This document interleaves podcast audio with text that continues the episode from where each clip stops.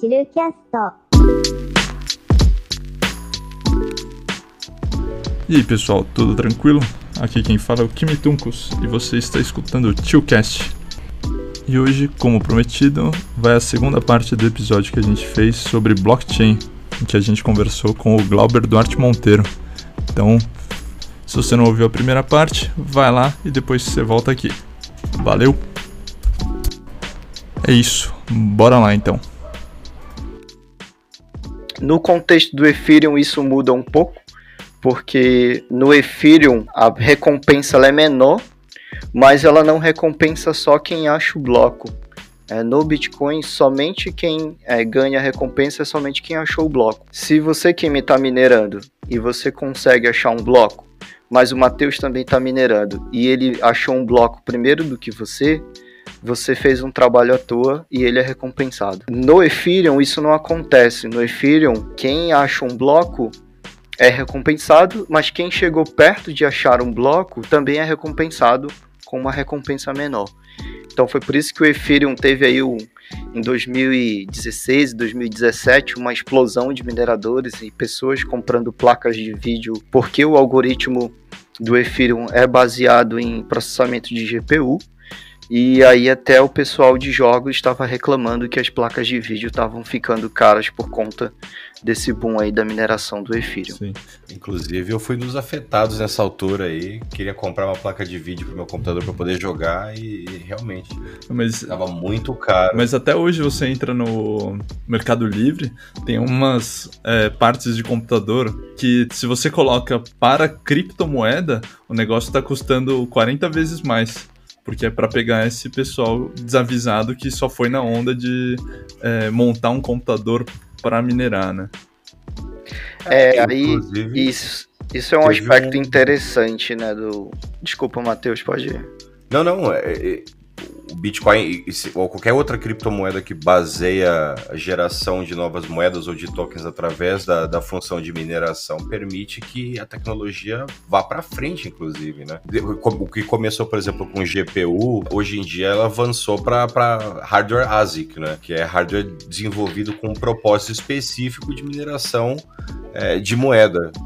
E isso É, tem feito que nos últimos anos realmente a tecnologia em si avance em função da em, função da própria necessidade de confirmar transações dentro de um ledger, né? Hoje em dia você já pode comprar placa mãe, você já pode comprar é, placa de vídeo que já não nem sequer tem um conector de vídeo atrás, porque elas têm uma função específica só para mineração, né? É, nada Sim. mais é do que um, do que um sistema que foi desenvolvido para fazer confirmação de transações. As ASICs, elas surgiram, né, que são as Application Specific Integrated Circuit. Basicamente, você pensar que uma máquina ela só nasceu para fazer a conta que é o hash de achar o bloco. É, as ASICs são basicamente isso, são máquinas caras, não são baratas é, e consomem muita energia. Para você ter uma ideia, uma ASICs hoje básica para você começar a ser competitivo custa mais de 10 mil reais no Brasil e ela vai te dar uma conta de energia de uns 4 mil reais no primeiro mês. Então, para quem tem ideias de minerar, não é um investimento barato, principalmente se for para Bitcoin, tá? Já se discutiu muito isso porque quando o Bitcoin nasceu, o seu propósito, e aí eu até brinco que se Satoshi Nak- Nakamoto tiver vivo ou morto, ele deve ter se revirado muito, é que esse mundo ele, ele saiu de um, de um movimento criptoanarquista para se ser independente dos, dos centros financeiros para se tornar um outro, uma outra espécie de mundo financeiro, porque no final das contas ele acabou atraindo é, atraindo uma das, digamos aí, uma das um dos sete ca- pecados capitais mais comuns do ser humano, que é a ganância. Por mais que você tenha essa ideia da rede, do algoritmo, implementar ali teoria dos jogos e tentar fazer um balanço, nesse quesito de hardware e quem participa de fato da rede como um contribuinte minerador, ela ficou muito desleal. Nas novas versões do Ethereum já se estuda muito sobre essa tendência de você tentar cortar essa necessidade de um hardware muito, muito alto para você fazer. O Bitcoin E o Ethereum e várias outras criptomoedas, eles usam eh, o algoritmo que é o prova de trabalho, que é esse algoritmo baseado em você tem que, quanto mais você trabalhar, quanto mais você tiver braço, que são máquinas para fazer o processamento, mais você é, tem essa comprovação de que você gerou ali um trabalho e você de fato merece uma recompensa. E agora o que eles estão fazendo é o Proof of Stake, né, que é, é o fugiu aqui agora a tradução, é... Prova de valor. É, mais ou menos isso, uma prova de valor, uma prova de, de confiabilidade, em que você tem que ser, você tem que aportar uma quantidade de valor para poder de fato fazer parte. Né? Uhum. Então, para ser um, um minerador de Ethereum, é, eu não preciso mais ter um hardware super potente, eu preciso ter 30 Ethereums, por exemplo, como uma garantia para eu participar. Uhum. E quando eu receber as recompensas, eu não vou gastar imediatamente. Né? Então eles estão mudando essa a, a, estrutura aí de como é que era, justamente para dar mais para dar mais chance para outras pessoas participarem. Mas Inclusive, o que é interessante o, o, próprio o próprio gasto de energia envolvido no, no exercício da mineração é incrível para quem, enfim, para quem não sabe, como você próprio disse, Glauber, existe um gasto de energia alto, você vai ter um, um custo aí com uma, com uma Ant Miner, né, que você estava falando que é um, um, um, basicamente é um mini computador que tem só o objetivo de fazer mineração. Você liga ele na internet, configura ali a tua carteira e ele faz a mineração sem parar 24 horas por dia, 365 dias por ano. A quantidade de energia que esses sistemas à volta do, do planeta inteiro consomem, nesse momento é estimado que seja a mesma que a energia que é gasta na Irlanda durante, durante um ano. É bastante. é bastante, é bastante energia. Em 2017, o governo chinês ele, ele fez uma, uma usina hidrelétrica em que essa usina hidrelétrica ela seria um parque para atender é, mineradores de criptomoedas que quisessem mudar para a região, justamente para atender essa demanda de, de consumo de energia. E, e os maiores mineradores é, são chineses, a, a mais de 50% da mineração é, mundial ela é chinesa, né? por conta de energia barata e por conta também de hardware barato. Então, para quem acha que a China não é capitalista, ela, ela é até mais do que Cripto. muita gente pensa. Ela é né? é criptocapitalista. Cripto.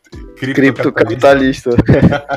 Mas aí, voltando com esse, o comentário que o Kimi fez, né, sobre atrair muita gente desavisada, muita gente com esses interesses, é bem interessante eu vivi nesses dois mundos, um mundo do investimento, em que uma das partes da empresa é, em que eu estava associado é uma exchange de criptomoedas, né? E essa exchange, ela tinha a sua, a sua parte educacional, então eram cursos que a gente dava com relação, a gente dá, né, cursos com relação a investimentos em criptomoedas e tudo mais.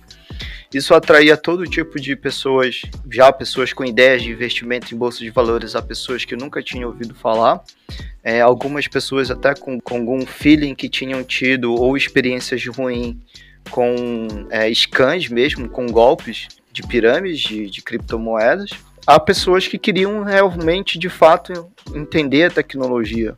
E aí o outro parte que a gente fazia era justamente esse braço educacional de dar o curso para ter toda essa base tecnológica e entender que apesar de ter um vínculo no surgimento com relação a um sistema financeiro, né, a aqui blockchain está de fato associado com uma moeda, também existe uma tecnologia que ela não está associada primordialmente com a moeda. É, e foi, por exemplo, a gente teve um caso é, de uma juíza que foi fazer um curso com a gente porque ela queria entender ela estava começando a chegar na mesa dela ações e processos em, falando sobre criptomoedas e Bitcoin e ela queria entender como que aquilo funcionava.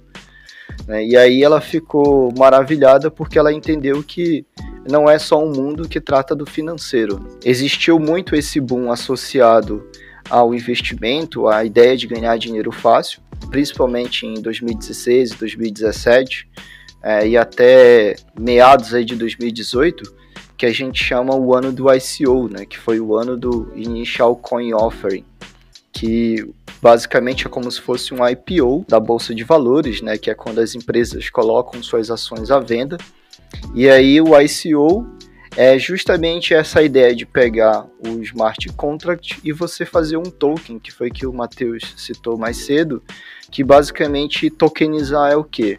É um código e transformá-lo é, em um smart contract, que é um smart contract em que você define como um ativo. Então você pode pegar um smart contract e a gente pode aqui inventar assim, ah, vamos criar a nossa moeda, o nosso Shillcoin, né? E o Shillcoin a gente lança na rede e a gente escreve.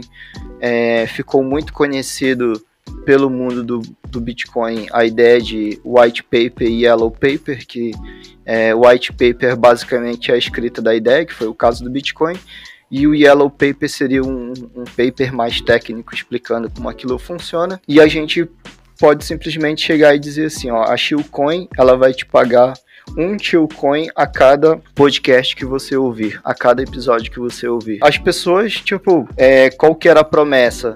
Era de que o Shillcoin, quando fosse lançado, ele seria, por exemplo, um a um para o Ether, e se o Ether vale 100 dólares, então o Shillcoin vale 100 dólares. E as pessoas entravam e distribuíam Ether e davam Ether para esses projetos. Alguns desses projetos, claro, eram reais, foram projetos que que até hoje é, estão trabalhando, estão sendo desenvolvidos e se tornaram realidade, mas teve muito scam nesse mundo aí, muita gente perdeu dinheiro porque simplesmente caiu pensando na ideia de ganhar dinheiro fácil, né? Ah, eu é, inclusive. teve, teve, teve um scan que foi o scan mais surpreendente que eu, eu vi, assim. Esses, esses projetos, eles davam uma janela de investimento, né? Então, geralmente um mês, dois meses. O próprio Ethereum nasceu assim. O Ethereum, ele inaugurou uma coisa que a gente chama de DAO, que é, é Decentralized... Nossa, fugiu aqui agora. Deixa eu, deixa eu lembrar aqui. Fugiu feio aqui. Enquanto você tá lembrando aí, Glauber, é, o que aconteceu bastante ali entre aquela janela entre 2016 e 2018 foi cloud mining, que é nada mais nada menos do que você pagar pelo tempo de processamento de uma farm de servidores para que eles fizessem a mineração por você sem que você tivesse que efetivamente fazer a compra e o pagamento de energia pelo hardware de mineração. O que haviam várias empresas que faziam cloud mining, que faziam cloud mining legítimo, e outras nem por isso, né? Elas, você comprava Sim. ali, entre aspas, o tempo de processamento de um, de um processador, ou de, enfim, milhares de processadores, só que na verdade você não estava comprando nada. É, Exato. Foi, Exato. Foi, foi, parecido com aquilo que seria, por exemplo, o Telex Free da criptomoeda. Era um esquema de pirâmide. Você, na verdade, e havia muito youtuber na altura que ganhava bastante dinheiro porque.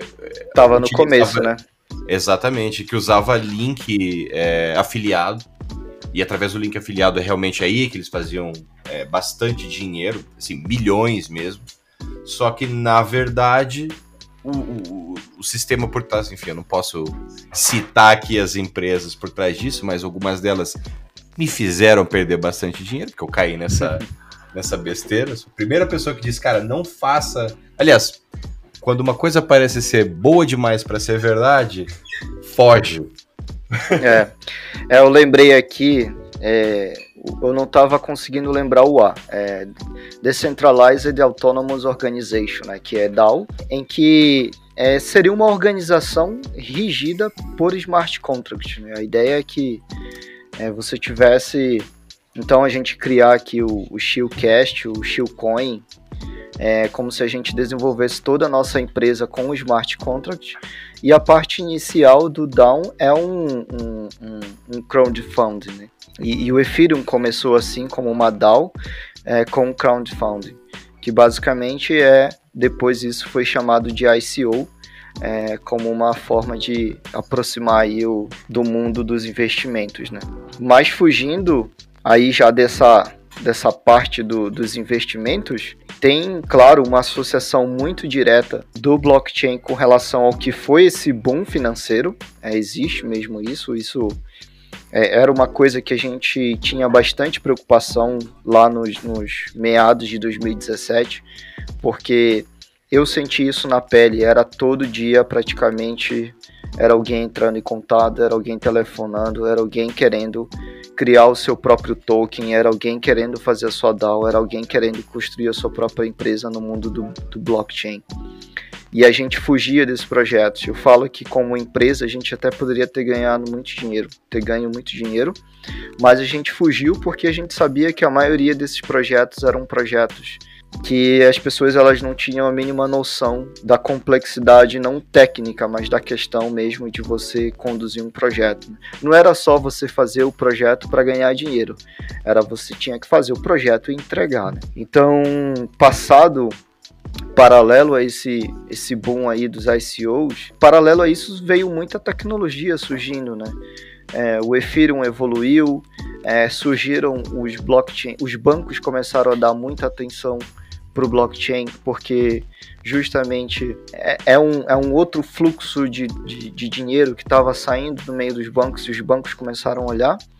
E aí foi que começou é, a se olhar com mais atenção para o que, que era o smart contract, né? Que o smart contract não servia só para fazer token, é, servia também para fazer esse caso do exemplo que eu dei com relação à transação de um imóvel, é, resolver alguns problemas cartorários, foi que começaram a surgir outros é, blockchains, né? E aí esses blockchains já com umas visões bem mais é, focadas em negócio, que foram os blockchains permissionados. A gente pode citar um, os três grandes, que é o Hyperledger, que é um projeto que nasceu é, na IBM. Uh, a gente pode citar o R3 Corda, que esse foi até inclusive um, um, um consórcio de vários bancos que se reuniram para desenvolver o blockchain, e o Quorum, que foi um blockchain que a JP Morgan, o banco JP Morgan, criou com base no Ethereum mais focado para negócios.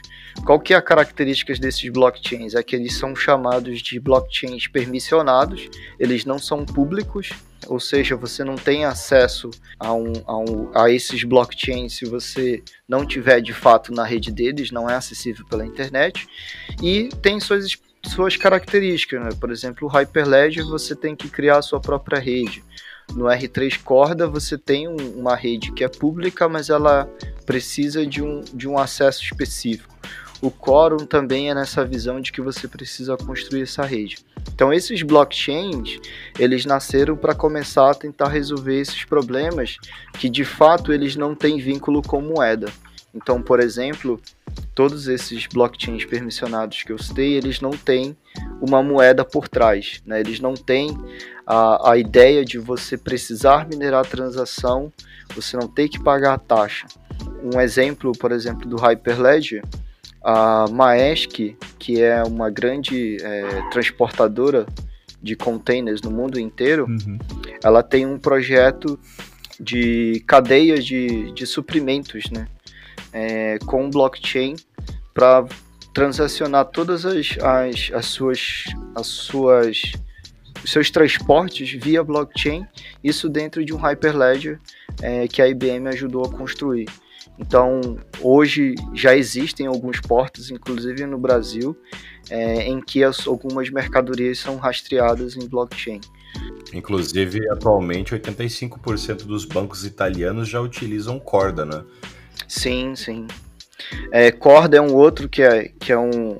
Foi esse blockchain baseado em. Foi criado pelos bancos, é, foram inicialmente alguns grandes bancos, e aí depois Hoje chega a um consórcio de mais de 500 instituições financeiras que fazem parte.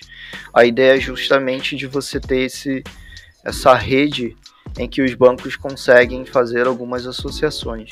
Tem um projeto que eu acho bem legal de citar, que, que é uma visão assim, que o blockchain ele trouxe um, uma coisa interessante para é, para resolver no mundo, né? Tem essa questão da, da cadeia de suprimentos. É um projeto que, se vocês pesquisarem na internet, é bem fácil de encontrar. Tem vários vídeos explicando como é que funciona, que é sobre os diamantes de sangue, né?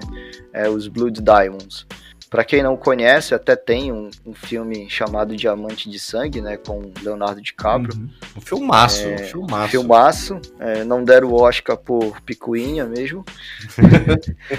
é, Esse, esse filme, né, ele retrata bem sobre o que, que ficou conhecido, o, o emblemático problema dos diamantes de sangue, que são é, os, os países que é, possuem né, essa, essa questão do envolvimento da, das guerras civis com os diamantes, né? Então, por isso são diamantes de sangue, que são os diamantes nos países africanos que são coletados e negociados no mercado negro é, para fazer compras de, de armamentos e tudo mais para financiar ainda mais aí os, as guerras civis e, e governos ditatoriais. Esse projeto dos diamantes de sangue ele preveu justamente em que você só pudesse negociar né, as empresas que trabalham de fato com, com diamantes legais, elas só pudessem negociar diamantes que tivessem registrados no blockchain.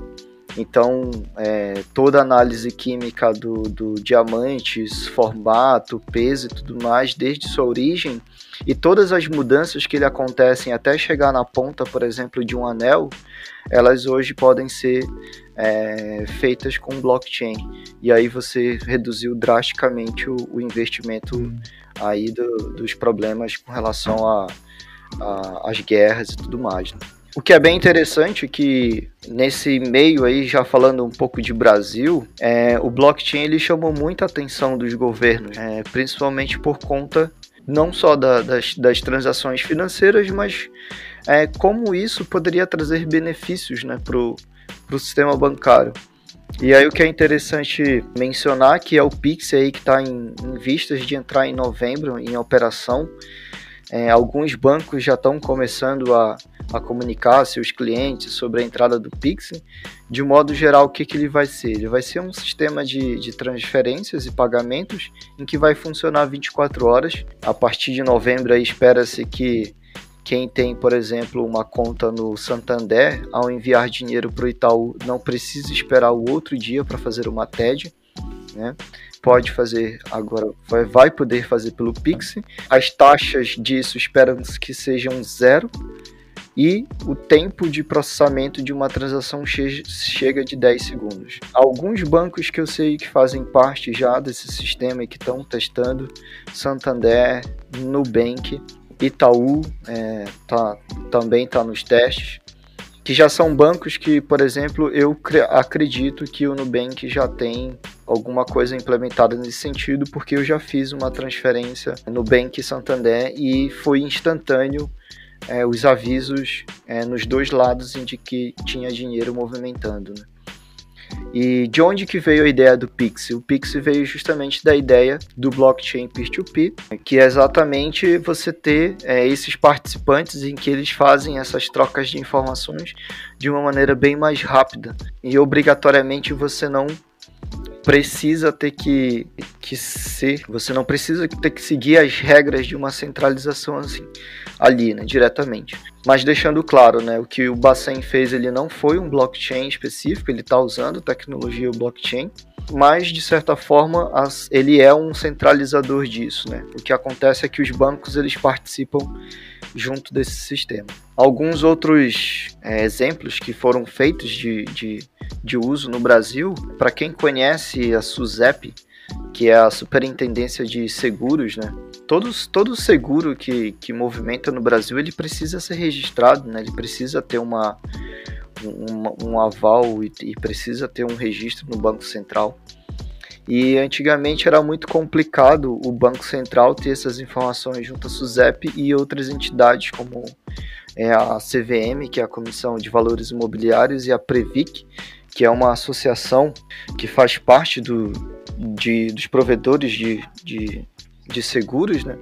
A ideia é que todas as entidades que fazem parte desse sistema regulatório elas passem a trocar informações de uma forma bem mais clara é, e que facilite a comunicação. É, inclusive, com o Pix, a gente não vai precisar, por exemplo, de dados bancários, basta CPF ou número do telefone para identificar uma conta destino. Isso começou a nascer justamente com uma rede blockchain que chama é, RBSFN, que é a rede blockchain do Sistema Financeiro Nacional, que ela nasceu com esse propósito de começar a trocar informações das pessoas, dos clientes, né? Para quem já ouviu falar aí da, da nova lei de, de dados brasileira, ela, ela vê, ela prevê que quem passe a ser dono das informações vai ser o próprio usuário, né? Começa a ser uma, uma saída dessa centralização das instituições para começar a ser uma, uma coisa para ir para a mão do usuário. É claro que quem vai manter a infraestrutura de armazenar isso e ter os dados ainda vão ser as empresas, mas a, na legalidade quem é dono dos dados vai ser o usuário. Uhum. Isso vem muito de uma evolução já que já vem acontecendo na Europa há muito tempo, mas o blockchain ele se provou como uma tecnologia que ajuda a fazer isso de uma forma bem mais clara. Porque, por exemplo, eu posso, é, já que a gente tem é, blockchain públicos, a gente pode criar um, um smart contract que compartilha informações entre as pessoas e que elas podem ter acesso, né? Exatamente. É... Em relação a, a, potenciais usos, a diminuição da corrupção, ou pelo menos a dificultação, né? Porque diminuir é, é difícil de você ter uma métrica correta, mas a, realmente dificultar a corrupção para você ter um sistema que consegue validar todas as transações que são feitas dentro do meio público permitem com que você, como pagador de impostos, você como cidadão, tenha uma segurança maior e uma ciência de onde é que o teu dinheiro está sendo aplicado é, quando você paga esses impostos aí. Né? Sim. É, para quem acompanhou aí nos últimos anos, né, que teve as, as operações no Brasil aí com relação a Lava Jato e tudo mais, algumas é, questões apareceram com relação envolvendo o BNDES, né? É, hoje o BNDES ele tem um sistema é, de blockchain que roda inclusive no Ethereum, tá? Que é para fazer o acompanhamento do que, que é investido pelo banco. Né? Então, todos os projetos que, que, que, o banco investe, eles têm um registro no blockchain. A, a, as transações são registradas ali, os acompanhamentos, alguns vínculos com relação às transações é, que são externas, né, que acontecem, por exemplo, banco para banco, é, e tem um acompanhamento que acontece no blockchain ali. Inclusive, tem um sistema que, que que ele é acessível, a gente pode acompanhar, isso é isso é aberto, então você consegue ver ali as transações ocorrendo, né, quais projetos fizeram parte. Então é um, uma forma que o BNDES já buscou aí para para conseguir tratar essa diminuição aí da questão da corrupção. Inclusive, para quem não sabe o que, que o BNDES faz, é, é até bastante simples. A gente nos últimos anos houve uma série de escândalos. Bom, que são coisas que inclusive ainda estão sendo investigadas, mas o que o BNDES faz é investir em empresas que têm projetos. Se você quer construir, por exemplo, uma fábrica ou uma usina elétrica privada, você pode pedir ao BNDES um investimento com juros mais baixos do que aquilo que você pediria diretamente no mercado, por exemplo, a um banco privado, e o BNDES concede esse, esse investimento de acordo com o teu plano de negócio para que você consiga desenvolver o seu projeto, seja ele uma fábrica ou um porto em outro país. Não quer dizer necessariamente que você vai utilizar é, é, esse dinheiro de forma ilícita. Todos os escândalos, na minha opinião, pelo menos, que ocorreram nos últimos anos, tem uma falta de informação muito grande, porque na verdade as empresas que fizeram essas, é, essas obras aí foi investimento direto nas empresas e não em outros países uma, uma tecnologia como essa ela permite com que o público tenha uma, um conhecimento maior de onde é que o dinheiro foi diretamente empregado. Sim.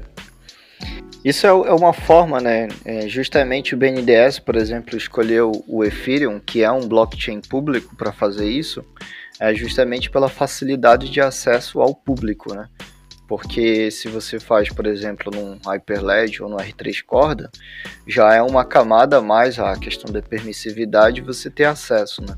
Claro que ali tem uma, algumas questões técnicas com relação a, por exemplo, para você transacionar no Ethereum, você tem os custos com transações. O BNDES chegou a fazer um, alguns estudos, até teve um, um edital de chamada de projetos para a empresa apresentarem soluções mais aceitáveis né, para para como o BNDES tornaria isso de fato é, concreto, o que hoje, hoje, hoje isso do BNDES até então, a último status que eu vi, ele estava rodando em uma, em uma rede de teste né, do Ethereum, não era propriamente é, um, um, ambiente produtivo com relação ao blockchain, mas é, já são esforços aí né, de algumas entidades governamentais de usar o blockchain como uma forma de, de aumentar essa transparência. Né?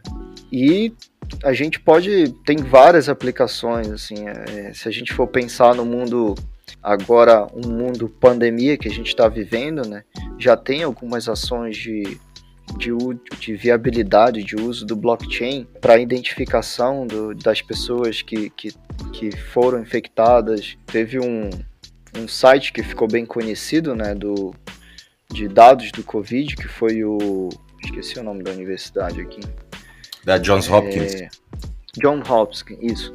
O site da John Hopkins ficou um, bem conhecido aí como um, uma fornecedora de dados é, com relação às estatísticas né, no, no mundo aí da Covid. É, só que são apenas dados estatísticos, né? Então a gente poderia pensar por que, que esses dados já não poderiam ser é, a identificação das pessoas que tiveram infecção. E aí o primeiro passo seria essa identificação. Então você começar associar é, a identidade das pessoas a um blockchain e posterior você tem essa identificação para questões de, de ou de acesso ou de, de justamente você aqui tratamentos dá, aqui é, tratamento que foi feito, tudo isso pode estar sendo feito, né? Você tem hoje os sistemas é, de médicos de registro de, de do, do, do, do, inventário médico, eu esqueci agora o nome, os registros do, do, do paciente com relação a, aos procedimentos que são feitos, alguns hospitais já têm isso bastante é, informatizado, bem registrado. É, todo paciente, inclusive, que passa por um atendimento no hospital, ele pode requerer isso e, e ter né, todo ali o procedimento que foi feito. Mas imagina isso podendo estar num blockchain público em que acesso no mundo inteiro e você consegue gerar algumas outras informações acima disso, né? Então você conseguir identificar quem foi infectado, quem já tomou vacina, quem não tomou. É claro que tudo isso sempre é, seguindo a, questão da, da segurança né, dos dados pessoais. É, é sempre bom lembrar que quando a gente fala de é, blockchain público, isso não quer dizer que, que é simplesmente tão fácil acessar.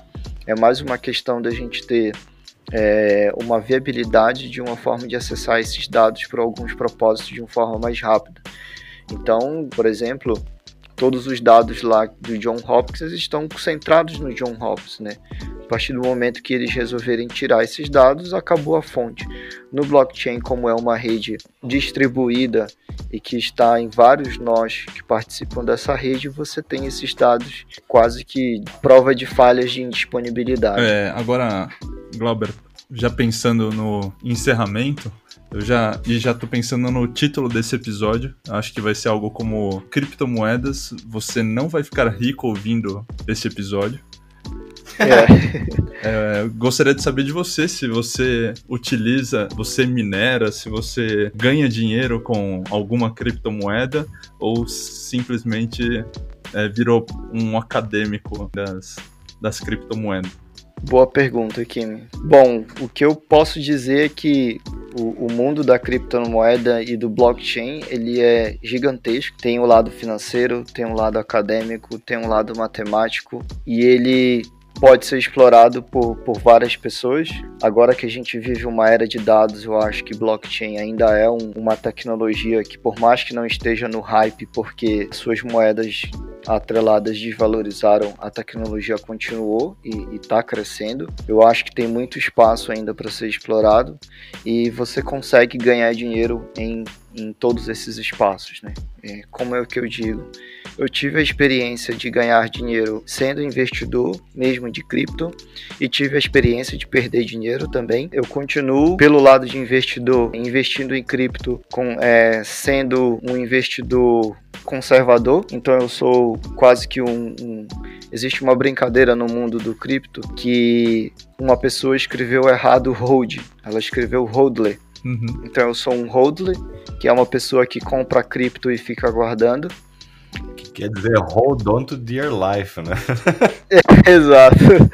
Então, eu, quando eu ouço algum, algumas notícias, vejo algumas notícias ou ouço algumas pessoas, o Bitcoin vai chegar a, a 100 mil reais, o Bitcoin vai chegar a 500 mil dólares, como os irmãos Winklevoss falaram nesse mês, vai chegar, porque historicamente nós temos sistemas é, inflacionários em que as nossas moedas precisam crescer. E o Bitcoin, ele, apesar de ser um sistema deflacionário, ele vai demorar a chegar lá. Então pode ser que ele chegue realmente a 100 mil dólares, como muitos já falaram. Então, se você guardar esse dinheiro, você comprar e guardar, se tiver com uma expectativa de ver daqui a 20 anos, pode ser que você ganhe muito dinheiro. Nesse quesito, eu me considero um investidor. Eu perdi muitas noites de sono tentando ser um day, trade. Um day trader. É, não ah. recomendo. É, Para ser day trade, você tem que ter não só conhecimento, mas você tem que ter, digamos aí, um frieza. Uma, uma frieza psicológica com relação a alguns movimentos. Você tem que conhecer bem o que, que é ser de fato investidor, você saber o que, que é risco, você estar disposto a perder dinheiro. Quando eu falo dinheiro, seja você perder 100 reais num dia ou você perder 10 mil reais, é dinheiro. Isso depende muito quanto essa perda afeta o seu, o seu bolso, o seu, o seu estilo de vida, o seu modo de vida. Então, como investidor, eu, eu me classifico como isso. Eu sou um, um, um, investidor a longo prazo e incentivo a investir em cripto, mas como investimento eu sempre falo diversifique. Né? Se você se você investe na poupança, não importa, você está guardando dinheiro onde você acha que, que é o melhor a guardar. Se alguém te falar que você tem que investir em outro lugar, pode até ouvir, mas você tem que ouvir com com um tom de que você precisa conhecer esse outro lugar que você vai investir. Então, eu sempre falo isso. Se você quiser investir em cripto, vale a pena você estudar um pouco, vale a pena você conhecer melhor. Cripto é tão complexo no tempo de investimento quanto é investir na bolsa. Tá? Claro que é, é uma complexidade que, que não é inalcançável, é uma complexidade que você pode aí estudando uma semana, duas semanas, você consegue entender legal. Mas por outro lado, eu não, não fui um bom day trader e aí até porque o meu foco no mundo do, do blockchain, e aí falando em tecnologia, ele, ele nunca foi ser rico do modo fácil, ele foi ser, é, de certa forma, ali, ganhar algum dinheiro como consequência da tecnologia. E aí foi que eu, eu fui mais pro lado da tecnologia. É, eu sou um desenvolvedor, eu, eu, eu, trabalho em alguns projetos freelancers e faço algumas consultorias em blockchain. Dou aula na curso de MBA da FIAP em blockchain, é, na parte de blockchain é, públicos. E aí essa é uma forma que eu tenho hoje de ganhar dinheiro com blockchain. É, o mercado ele continua aquecido para quem é desenvolvedor em blockchain pelo menos uma vez no mês aí, eu acho que eu recebo contatos, por exemplo, de, de pessoas do mundo todo trabalhando em projetos e querendo fazer contato para ou para trabalhar em projeto ou para até ser contratado como desenvolvedor para um projeto específico e, e ficar direto ali trabalhando. Então é uma tecnologia que, em termos de progresso, ela não, ela não vai estagnar, ela está sempre evoluindo. Tem muita coisa acontecendo. Esse ano mesmo aconteceram vários, é, várias coisas com relação ao mundo do blockchain que ele está se mostrando ser uma tecnologia firme. Então é exatamente isso. É, Para quem pensar em ficar rico com blockchain, você pode ficar rico, mas não hoje não é barato você ficar rico com blockchain, né? Quando eu digo que não é barato, falando em mineração, você vai gastar. Falando em investimento, você precisa gastar tempo estudando, você precisa entender, você precisa ter. E com tecnologia também você tem ali uma, uma parte do, do estudo que não é distante, em termos de programação, não é distante do que, que a gente tem muito hoje em, em outra área de programação, para quem é desenvolvedor, mas para quem trabalha num, num ecossistema financeiro tem muita coisa, não só financeiro, né? No ecossistema como um todo existem muitas iniciativas que estão nascendo. Tem um projeto, vou até ver, me, me lembrei aqui e foi curioso, que ele era um projeto em que você fazia, você pagava um exame para fazer o mapeamento do seu DNA e você publicava esse exame no blockchain. E aí você vendia o seu DNA para a rede. Toda vez que seu DNA fosse usado para algum projeto de genética, você recebia um, uma taxa ali de moeda em cima da, daquele uso do, do, do, do, seu DNA, né? Então é um projeto genético que foi utilizado uma base de blockchain e foi uma maneira aí que esse projeto encontrou, por exemplo, de, de ganhar dinheiro. Né? Opa! Ah, vamos encerrar e eu acho até que esse episódio vai dar um, pela primeira vez, um episódio de duas partes, viu, Kimi? Porque foi uma autêntica aula sobre sobre blockchain e tecnologia de, de criptomoedas. Uhum. É, muito obrigado, Glauber, por ter participado aí. Eu gostava de poder contar contigo é, no futuro para a gente poder explorar mais esse tópico, especialmente se a gente for falar de aplicações específicas, não é? é tanto de blockchain como também a gente entrar mais no, no quesito de contratos é, inteligentes, especialmente agora. Inclusive, você mencionou que está saindo a LGPD aqui no Brasil. E, e, como você, eu acredito que isso é, é, um, é uma tecnologia que ela, assim, ela veio para ficar. Ela, ela ultrapassa a questão de é, enriquecimento fácil, não, não tem nada a ver com isso, na verdade. Quem, eu acho, na minha opinião, se você se limita a pensar em enriquecimento fácil quando você tem o, o tópico de, de, tanto de blockchain como de criptomoedas ou de tokens, você está pensando pequeno, porque as possibilidades e as aplicações possíveis no futuro são, enfim, elas, elas não têm fim. Então, para a gente poder falar mais disso no futuro. É, eu gostava de poder contar com a tua presença aqui. Novamente, muito obrigado aí pela, pela enfim, por essa demonstração aí, de, por esse show de conhecimento aí que você é, passou pra gente. Um, uma coisa, se alguém quiser entrar em contato contigo, como é que as pessoas fazem para ver mais o teu trabalho, para saber mais o que você está fazendo? Para te contratar? Uh... Legal. Geralmente o meu contato de trabalho é. Meu contato é pelo LinkedIn, linkedin.com barra in barra Glauber Duarte Monteiro, tudo junto. É o meu perfil no LinkedIn. Nas redes sociais, geralmente eu atendo por Glauber DM, então Twitter, é, Instagram. Mas geralmente são mais coisas é, pessoais, então geralmente trabalho mesmo é o LinkedIn. Só entrar em contato, tiver dúvidas, ou para trabalhar em projeto, ou para tirar algumas dúvidas, ou que caminhos tomar, a gente consegue dar uma orientada tranquila. Bom, muito obrigado. E vamos ver se 2021 é o ano do lançamento da Tilcoin. então, Glauber ajuda a gente. Né?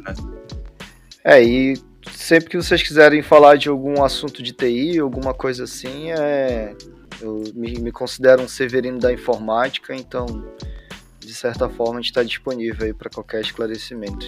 Tá ótimo. Muito obrigado. Valeu, Glauber. Valeu. Valeu, Glauber. Uma boa noite para todo mundo e até o próximo episódio. Próximo. Um abraço. Continue. Um abraço. Até a próxima. Continuem tranquilos. Continuem tranquilos. tchau, tchau.